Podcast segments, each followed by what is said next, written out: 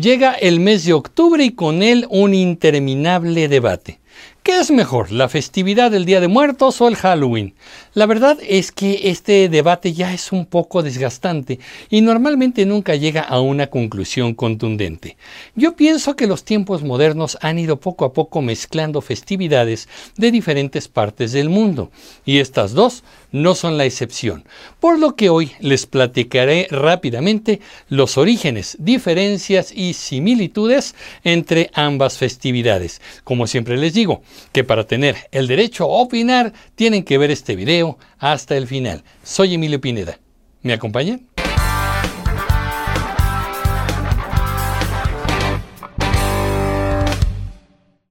La discusión se da en todos los ámbitos y la verdad es que muchas de las personas que disfrutamos ambas festividades consideramos el debate un tanto obsoleto, ya que la influencia de muchas culturas está presente y ni siquiera podemos considerar que alguna de estas fiestas se encuentre pura e inmaculada con respecto a sus orígenes. Así que vamos a analizar rápidamente las dos festividades.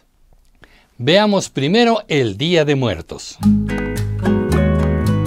Se trata de una tradición de origen prehispánico que celebraban culturas como la mexica, purépecha, maya y totonaca. En la actualidad se sigue celebrando con muchos matices modernos, pero tratando de respetar la tradición. En la época prehispánica, los muertos eran enterrados envueltos en un petate y sus familiares organizaban una fiesta con el fin de guiarlo en su recorrido al Mictlán. No olvidemos que el Mictlán corresponde a la cosmovisión de los mexicas. Era, en pocas palabras, el lugar de los muertos. Llegar al Mictlán era un camino largo y peligroso y para lograrlo se tenían que pasar nueve niveles verticales y descendientes. La tradición mexica dice que este recorrido duraba cuatro años y a él se dirigían por igual nobles y plebeyos, sin distinción alguna, ya que la muerte no discrimina a nadie. Una figura esencial en este camino es el Xoloitzcuincle, un perrito endémico de Mesoamérica que según la tradición ayudaba a los muertos a seguir el mejor camino posible. En pocas palabras, era un perro guía hacia el Mictlán. Con la llegada de los españoles, la fiesta empezó a mezclarse con tradiciones cristianas para crear una mixtura muy particular es lo que llamamos el sincretismo. Las tradiciones prehispánicas se mezclaron con la festividad de los fieles difuntos, que se realizaba el 2 de noviembre según la tradición católica. Actualmente la celebración del Día de Muertos se realiza el 1 y el 2 de noviembre. Se colocan ofrendas y altares decorados con flores de cempasúchil, papel picado, calaveritas de azúcar, pan de muerto, mole o algún platillo que le gustaban a los familiares en vida. También se suele colocar incienso de copal para aromatizar el ambiente. En lo personal, este aroma del copal me gusta muchísimo. Es una tradición que la gente vaya a visitar las casas para ver las ofrendas y deleitarse de los decorados y la estética particular de estas fechas.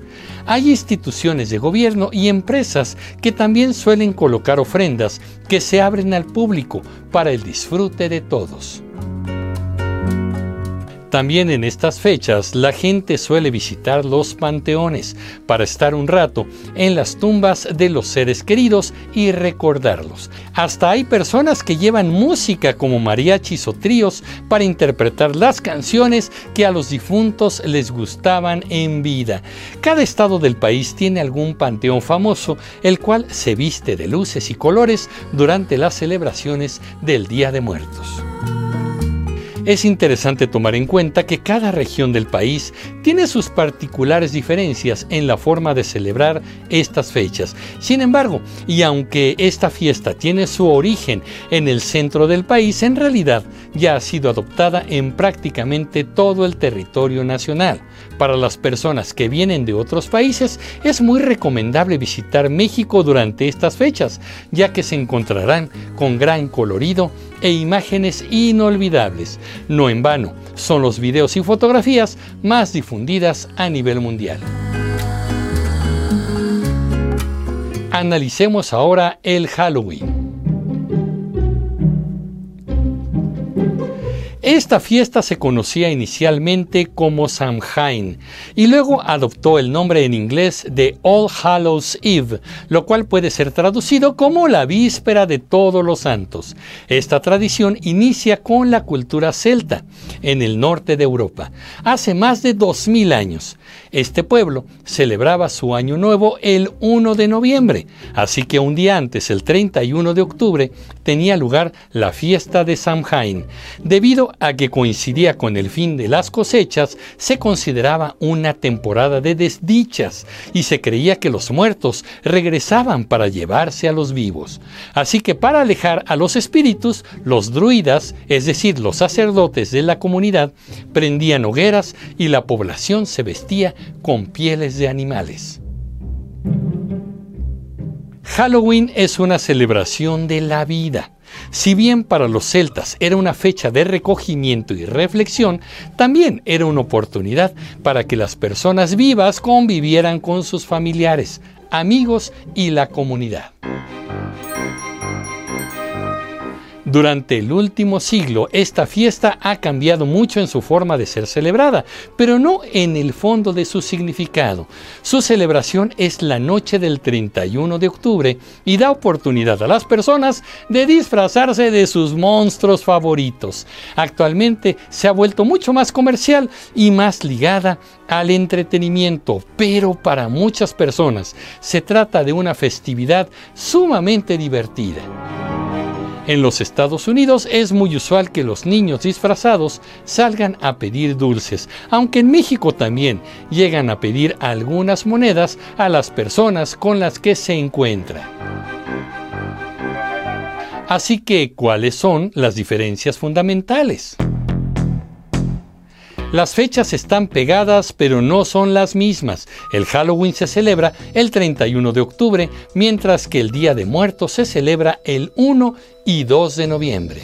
La figura más representativa de Halloween es la calabaza tallada, conocida en inglés como Jack O'Lantern, mientras que el Día de Muertos tiene una digna y hermosa representación en la Catrina obra de la autoría de Guadalupe Posadas.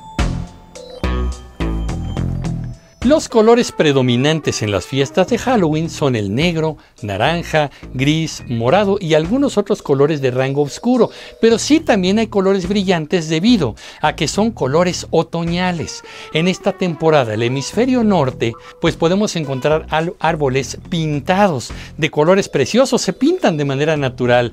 Vemos naranjas encendidos, rojos muy intensos, morados, eh, tonos de ocre, amarillos. Eh, la verdad es que la gama es muy interesante y estos colores otoñales pintan justamente y generan influencia en esta fiesta de Halloween. Por su parte, la festividad de Día de Muertos es sumamente colorida, especialmente destaca la flor de cempasúchil con un color naranja muy encendido también. ¿Y cuáles son entonces las similitudes?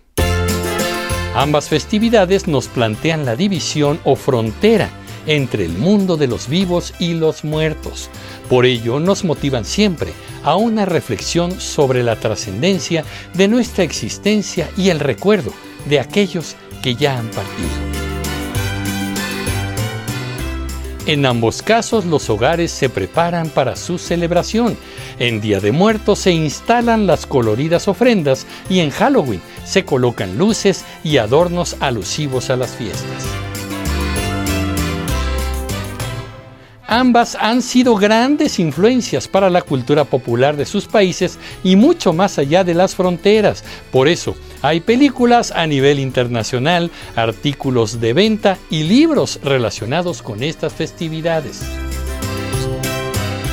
Así que aquí retomo necesariamente la pregunta que nos hacemos. ¿Qué es mejor, Día de Muertos o Halloween? Mi conclusión personal es que ambas fiestas tienen su particular encanto.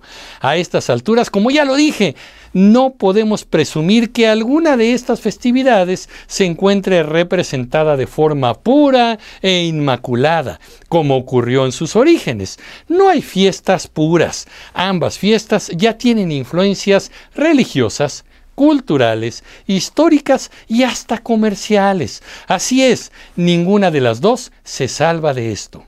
Pienso que si las dos fiestas nos motivan a convivir con nuestros seres queridos y a reconocernos como comunidad, no creo que le haga daño a nadie celebrarlas con el mismo gusto, porque hay que decirlo comunicativos, desde hace mucho tiempo celebramos ambas fiestas, debido a que sus fechas son secuenciales y no nos ha pasado nada malo por hacerlo. El simbolismo es muy interesante y nada tiene que ver con motivos oscuros o malos como algunas personas han querido atribuirle a un lado o al otro.